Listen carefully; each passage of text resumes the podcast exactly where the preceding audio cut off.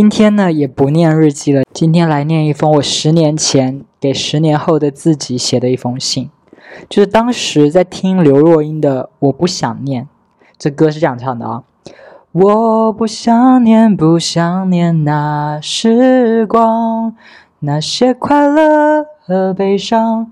却总在我身旁，我不想念，不想念。哎，咋咋唱的？哎，不重要。反正这首歌呢，就是这个首歌的 MV 是台湾很有名的导演周格泰拍的，比如光良的《童话》啊，《第一次》啊，梁静茹的《勇气》啊，《会呼吸的痛》啊，这些歌的 MV 都是周格泰拍的。然后周格泰的 MV 风格呢，就是他很喜欢往 MV 里面加一些故事情节。我不想念里面就有一个情节，就是十二岁的刘若英给未来的自己写了一封信，然后刘若英带着这封信呢去日本旅行，在 MV 的最后念了那封信的内容。那封信的内容感觉就是主要可以概括成小时候的刘若英在询问说长大的刘若英啊，你现在过得幸福吗？快乐了吗？有交男朋友了吗？然后有没有成为自己想成为的人？这样子。的一个 MV 的故事，我就受了这个 MV 的启发呢。我在那个时候也给十年后的自己写了一封信。写信的时间是二零一一年的暑假的七月二十三日，那个时候就是在我高考之后。我现在录音的当下是二零二一年的十二月十六日，就二。二零二一年都快结束了，我所以我想赶紧把这个录了，来看看十年前的自己都有哪些不切实际的妄想，就看看十年前的期待是不是一个都没实现。哦，对了，插一句，就是我之前的日记嘛，就是我之播客之前的内容是日记分享到了二零零九年，但这封信是二零一一年写的，所以这中间还有两年的跨度。然后我觉得这两年时间的跨度，我在性向这件事就有。变化了，就是二零零九年那个时候，我还非常的不确定，说我是不是喜欢男生。但是从我二零一一年的这个信里看，其实我这个时候就已经挺确定，说啊，我好像确实是喜欢男生的了。所以就是会有这样一个差别。OK，我开始念信的内容啊。嗨，此时此刻正在看《武林外传》，看到这封信，庆幸没有被扔掉。就是我觉得那个时候，哎。语文也不是很好，都没有主语。就是我的意思，就是说很庆幸，说十年了，这封信我还保存着，没有被丢到莫名其妙的地方去。不过现在我会觉得说，更值得庆幸的应该是我还活着，我还活着看到这封信，因为人生真的充满意外啊！小时候完全不会想到这个，小时候总觉得自己会长命百岁，但活到现在就会觉得说，人生其实。没那么确定，就是说不定明天就死了呢。十年的时间呢，就是我没有在这十年的时间出意外，然后活了下来，而且看到这封信，确实是挺值得庆幸的。OK，信的接下来是，不知道现在身边有没有多了个人？你现在喜欢的是男生还是女生？OK，十年前的自己，你真的冒犯到我了。我身边没有多一个人，我还是个单身。and 我现在喜欢的是男生，我最近特别喜欢就是高个的肌肉男，好想跟高个的肌肉男买可乐。哦呃，OK，我我接着往下念信啊。如果是女生，那就谢天谢地了；如果是男生，还是交过就算了，而且不能让家里人知道。你憋着没啥大不了的，他们知道了不得哭死啊？还怕被别人笑话呢。好的。就十年前的自己，我必须向你坦白，我没有交往过任何女生，而且目前为止我交往过两个男生，但为期都很短，第一段只有两个星期，第二段只有一个月，剩下的时间我都是一直单身的。心里这段就是说我即便交往了男生，也要藏着掖着，不要让家里人发现嘛。就是这段让我想到了我之前跟我一个朋友的争论，就是那个朋友说了一句话，让我觉得特别不爽。我跟那个朋友当时是在聊什么呢？我们是在聊遗书，我就说我要在遗书里交代自己的后事啊，比如说在，比如在遗书里写好各个网站的账号密码啥的。啊，插一句啊，但我觉得我真的是想多了，就是留账号密码这件事没有意义，你知道吗？就是我妈连我的日记都没有想要偷看，我留我的微博账号密码给她干嘛？她肯定不会，她根本就不在乎啊。Anyway，总而言之，我就是说，我那个时候要留一封遗书，然后我要在遗书里跟爸妈出柜，说我喜欢男生。我那个时候的心情就是说，觉得说我想要表达，我想要抒发，我想要让他们知道我有多不容易。我喜欢男生，但是我藏着掖着，没有让他们知道真实的我是什么样子的。但是我那个女生朋友在那个时候就跟我说，还是不要告诉他们我是喜欢男生这件事。他就说：“你死都死了，为什么还要让你爸妈难受啊？”我当时就觉得非常气不过，我就觉得我都死了耶，我就讲句我的真心话都不能说吗？反正我都死了，我也不会跟男生在一起啦。但是他就觉得你死都死了，为什么还要把这件事说出来？这就是我当时跟那个女生聊这件事的情绪。但是我现在读这封信，就发现说，原来我曾经也有跟那个女生朋友持过同样的观点，就是那个女生劝我说。不要让爸妈知道我喜欢男生这件事。然后信里的十年前的自己也在劝我说，千万不能让家里人知道我是 gay，然后会让他们难受的。嗯，OK，就是十年前的自己，你好，就是确实到现在他们已经催婚了好几次，我都还没有出柜，他们还不知道我喜欢男生。就是我指望着我一直不结婚，他们就会领会到说，就是一直不结婚，然后他们就会。大概就是 get 到那个点，就是说，哎，我儿子一直不结婚，该不会是喜欢男生吧？然后他们就自己慢慢消化这个事情。我觉得这是最皆大欢喜的情况了，但也许不会是这样的。也许有一天会有一个非常难看的出柜的场面，就是我被迫出柜，我爸妈怎么发现那种？我妈哭着，我我爸怒吼着质问我说：“你这个不孝的东西，你是不是去外面搞同性恋啦？”然后如果是那种状况的话，我真的。不知道怎么应对，我只会逃，逃得远远的。然后我可能会发个消息跟他们说：“是的，我是 gay，但我现在过得很开心。”我身边的同事朋友也都知道这件事，大家都觉得这是很平常的事。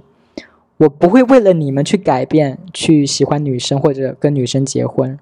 如果你们可以接受这个事呢，我就还是你们的儿子，什么都不会改变。但如果你们接受不了这个事情，我就再也不回这个家了。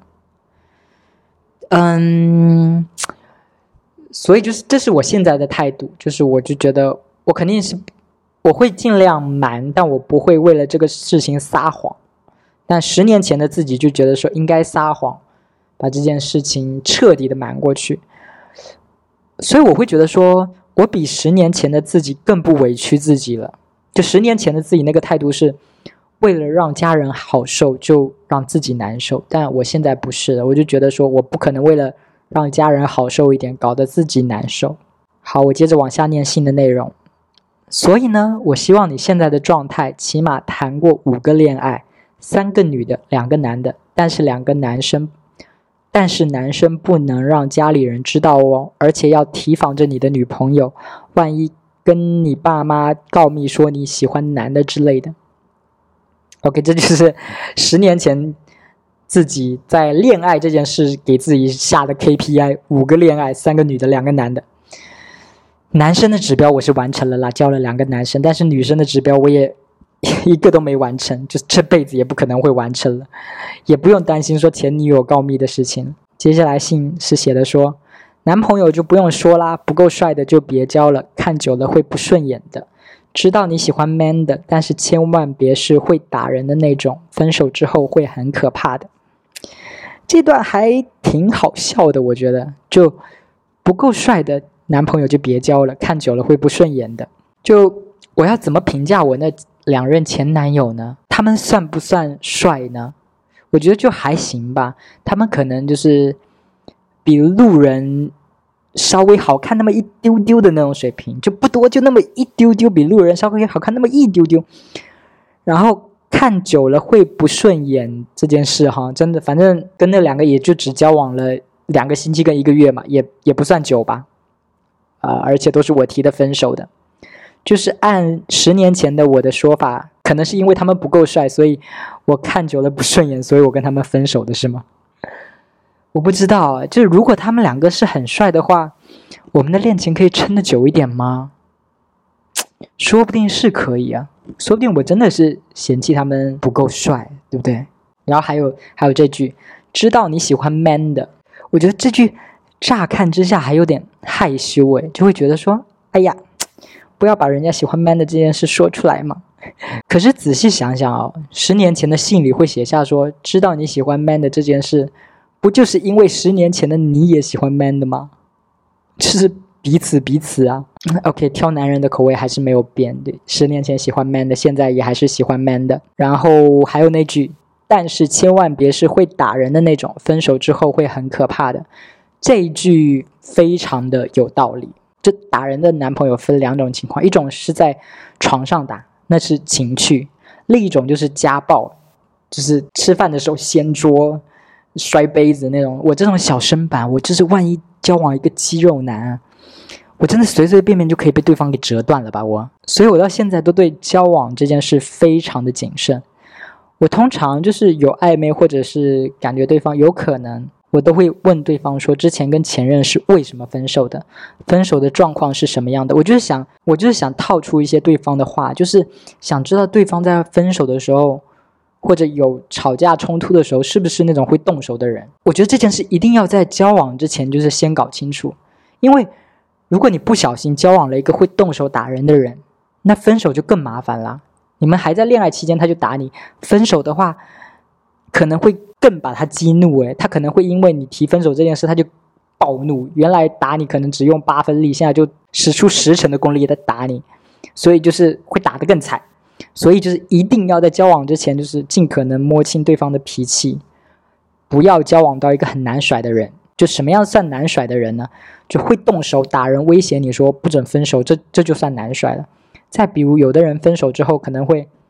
什么截图啊，截你的聊天记录，然后控诉你说你这段你在这段感情里有多么糟糕啊，或者是说你劈腿啊什么之类的，就是会在那种会纠缠不清的那种，也是难甩的。像我的话，我觉得我是那种非常好甩的人，就是即便你出轨了，你跟别人在一起了，我觉得我也只会最多跟朋友倾诉一下，我觉得不可能闹得很难看，我就觉得因为。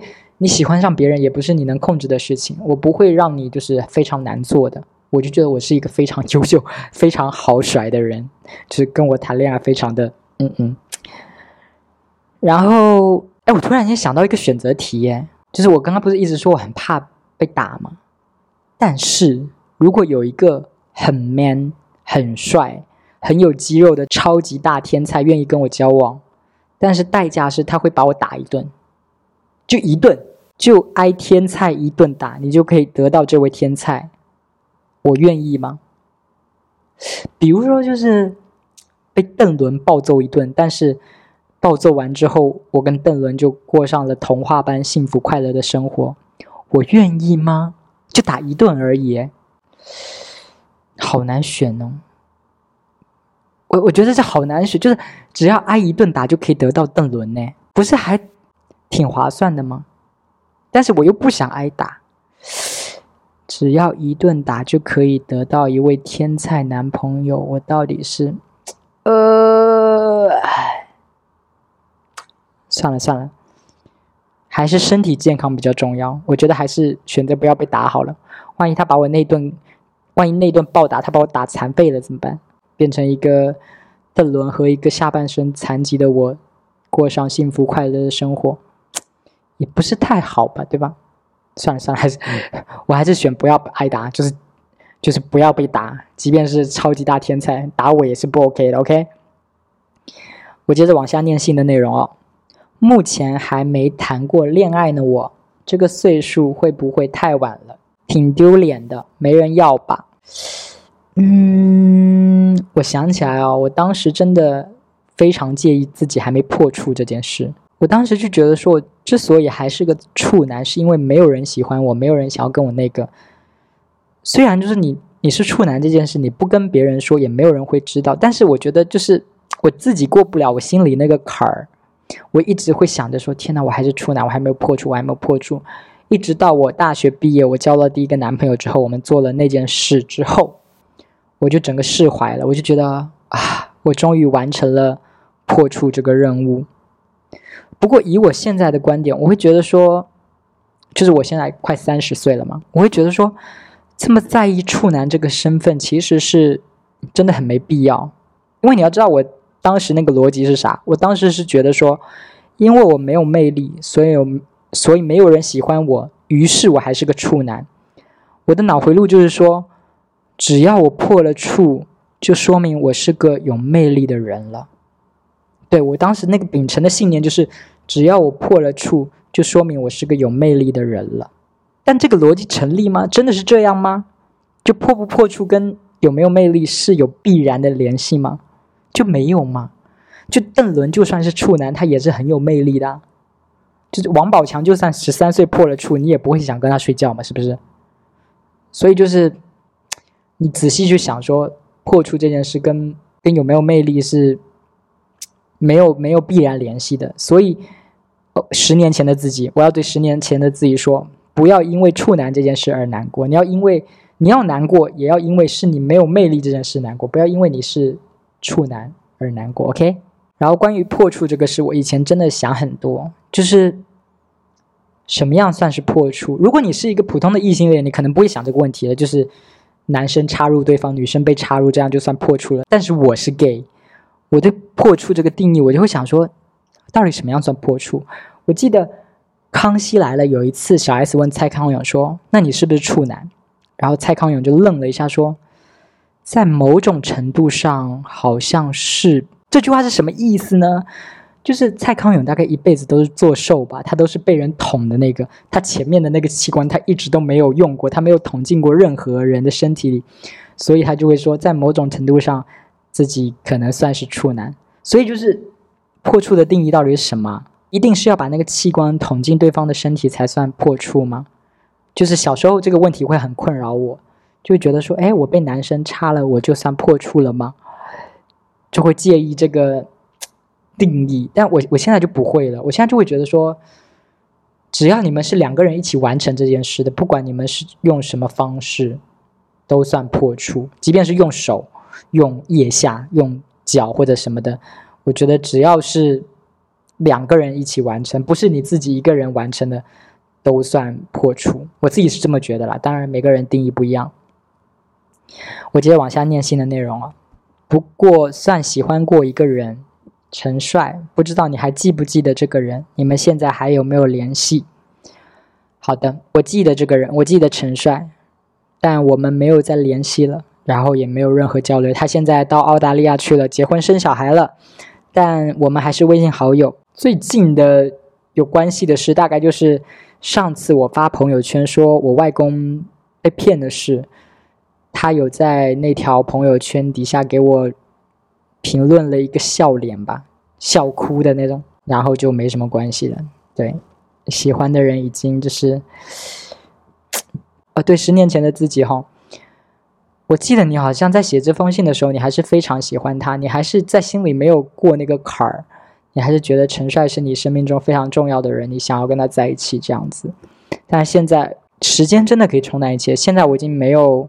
对他没有留恋了，就觉得没有关系了，没在一起也没关系，去找别的人也没关系，所以就是 想说，时间真的是可以冲淡一切。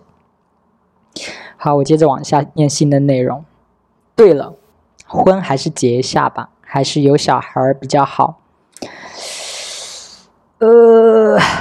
我感觉这话啊，这信里这话就是婚还是结一下比较好，还是有小孩比较好？我觉得这话不应该是十年前的自己对十年后的自己讲的耶。我觉得这话很像是长辈或者是那些观念比较传统的人会讲的话。就十年前的自己，你怎么会观念这么老派啊？怎么一点都不够先锋，不够勇敢？我对你很失望，我十年前的自己。而且我也不会照你说的做的。十年前的自己，我不会按你说的去结婚，也不会有小孩。这件事就是 OK，我不会做到，让你失望了，Sorry。信往下是，恋爱说完了，该说工作了。祈祷你现在没有跟你爸妈住在一起，不是租的房子吧？不好意思，让你失望了，是租的房子，但确实没有跟爸妈住在一起。好，接着念信。以我对你的了解，你目前很有可能当了个小职员，一直挨到了现在。不希望你这样，你现在应该好好想想你以前的想法。当初你想当设计师，喜欢唱歌，不知道你有没有忘记？工作有没有挨着这些的边呢？嗯，会说依我对你的了解，你目前很有可能当了一个小职员，然后一直挨到了现在。这一句话呢，是因为我当时对我自己太了解了。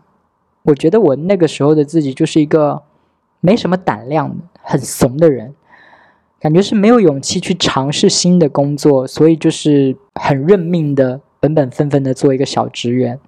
就那个时候对自己的。了解是这样子，但是现在呢，就是 OK，没有，我现在不是小职员，我现在根本就没有工作。然后我记得之前我想要当服装设计师，但是现在关于服装这件事，我的感受就是发现我的品味真的很一般呢。当然，这跟我没啥钱有关系，因为我觉得品味其实就是用钱堆砌出来的。我没有钱，所以我的品味一般。如果我有钱的话，我觉得我品味应该也还是会提高很多吧。然后唱歌的这部分的话，对，以前喜欢唱歌，现在也喜欢唱歌，但我没有办法靠唱歌赚钱呐。我又没有好听到可以去驻唱，或者是参加选秀节目，或者是直播，然后人家又给我打赏的那种水准。然后你还问我说，我现在工作跟这些有没有挨着边？就很遗憾，没有。但我觉得我这些年的工作都有在往我想做的方向靠近，就我一直在换轨道嘛。我大学学的是动植物检疫，然后我还记得当时老师说过，说只要你耐得住寂寞，你去山里养个五年的蛤蟆，你一定能赚到第一个一百万什么这种的。我记得我当时还有认真想过这个问题，想说我要不要放弃城市生活，去山里搞养殖，然后赚一笔钱之后，我再回来城市工作这样。还好没有，我觉得如果我真的这样，如果我真的做了这个选择，我去了山里养殖，我应该一辈子都不会出来了吧？就是你习惯的那个环境，你大概就不会再改变了，然后你就永远的被困在乡下了。就有过这样的想法，说要不要去山里养养蛤蟆。虽然也没有任何搭边的技能，感觉好像那一是一件很容易的事，想必也不是一件很容易的事。我就是放不下城市里的生活，我不想去山里，就是寂寞的生活，做小龙女，我没有办法忍受那样的生活。然后这几年我一直在换工作，我从原来的一开始的财务部的文员，到漫画编剧，到网文写手，再到公众号的美食编辑，再到现在的视频剪辑，我换了好多份工作。但我不会觉得说我换工作是在浪费前面的努力，我觉得我是在捡装备。一开始那个财务部文员的工作其实很轻松，然后我又在那个时候读了《三体》啊，读了一些书，然后还有在那个时候顺便写了一些小说，就是因为比较闲嘛，就可以用那个上班的时间写小说。我后来就用那个写的小说呢，就去放到我的简历里，我去投了。漫画编剧这个工作，我觉得漫画编剧算是我真的想做的工作了。嗯，那个文员那种复制粘贴的没有任何创造性的工作，对我来说就是没有任何成就感。然后我凭借着那个时候的闲暇，换到了先捡起了写小说这个技能，然后真的得到了漫画编剧这个工作。后来又投稿了网文，呃，又有写网文的经历。虽然我写的东西都没火，就是了。再后来呢，又去做了美食编辑。但是当漫画编剧跟写网文，就捡到了这个创作内容的这个装备。接下来去做美食编辑呢，我又捡到了一些拍摄和新媒体运营的装备。最后再去做视频剪辑呢，又捡到了一个视频后期的装备。所以我现在就是我可以自己写东西，我自己拍，我自己剪，我可以自己独立完成了一个作品了。所以我就会觉得说。我没有浪费前面的努力，我真是在，我只是在捡装备。然后我现在捡齐了这么多装备，我终于可以就是自己做一个事情。我觉得我接下来应该会专注在自己写东西，然后拍成视频这件事情上面。嗯，怎么说呢？就十年前的自己觉得自己是一个怂包，是一个本本分分的小职员啊。但我觉得我现在状态跟十年前预想自己并不是那么一回事啊。就十年前觉得自己是怂的，是没有勇气的，是。乖乖的待着不会动的，但其实不是。就我觉得我现在还是挺有勇气的，我一直在往自己想要的方向靠近。好，接着念信的内容。如果我说中了你现在的状况，好好想想离开现在的职位去做生意吧，钱才是最重要的。这句话又好像长辈对我说的哦，就是去做生意吧，钱才是最重要的。我爸好喜欢对我说这种话，就不好意思，十年前的自己，我要拒绝你这个建议了。我不觉得钱才是最重要的，我觉得做自己喜欢的事情比钱更重要。然后我现在，我觉得我算是比较乐观吧。我会觉得说，只要我坚持做我喜欢的事情，钱总会跟着来的。当然，我说的是很乐观的想法，就没准就是坚持下去就饿死了。这事实可能不如我所愿，但是就是，但我目前是比较乐观的。然后信里是，好啦，十年后的你，希望你上过夜店，去过酒吧。为什么会有这句呢？就我觉得这个还蛮好笑的，就是因为那个时候还是学生嘛，我不知道是不是别的学生也会对酒吧有一种莫名的幻想啊。反正我那个时候就觉得酒吧是一个。非常时尚前卫的地方，就觉得里面塞满了时髦有个性的人。而且那个时候我在看那个《康熙来了》，康熙总是提到夜店。哎，我其实到现在也没搞懂是夜店跟酒吧有什么区别吗？反正反正《康熙来了》总是在节目里面会说啊，在夜店里认识了谁谁谁呀，反正就觉得好像帅哥美女都互相在夜店里面那个搭讪啊、交往啊，会发生很多。爱情故事那种，就好像在夜店里很容易谈到恋爱，或者发生一夜情艳遇这种。所以十年前的自己就是对夜店和酒吧充满了期待、想象。OK，这十年间呢，我确实是去过夜店或者酒吧之类的地方，就是，for 异性恋的或者 for 同性恋的夜店酒吧我都去过。但我发现我真的对那种，因为我不喝酒嘛。然后在那边音乐很大声，在那边蹦，我也觉得很无聊。我真的 get 不到那些喝酒还有在那边蹦的乐趣。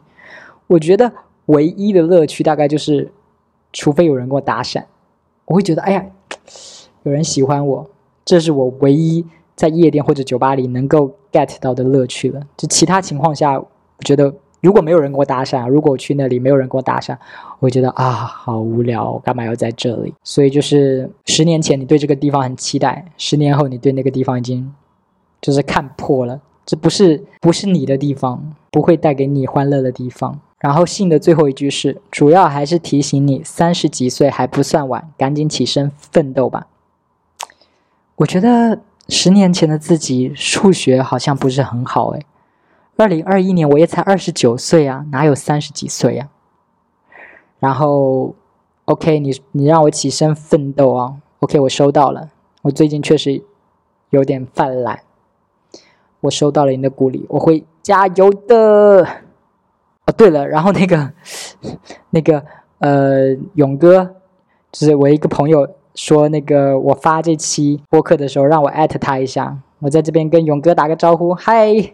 我说嘿，你说嘿，这是一个萧亚轩寒场的梗，不知道你 get 到没有？OK，拜拜。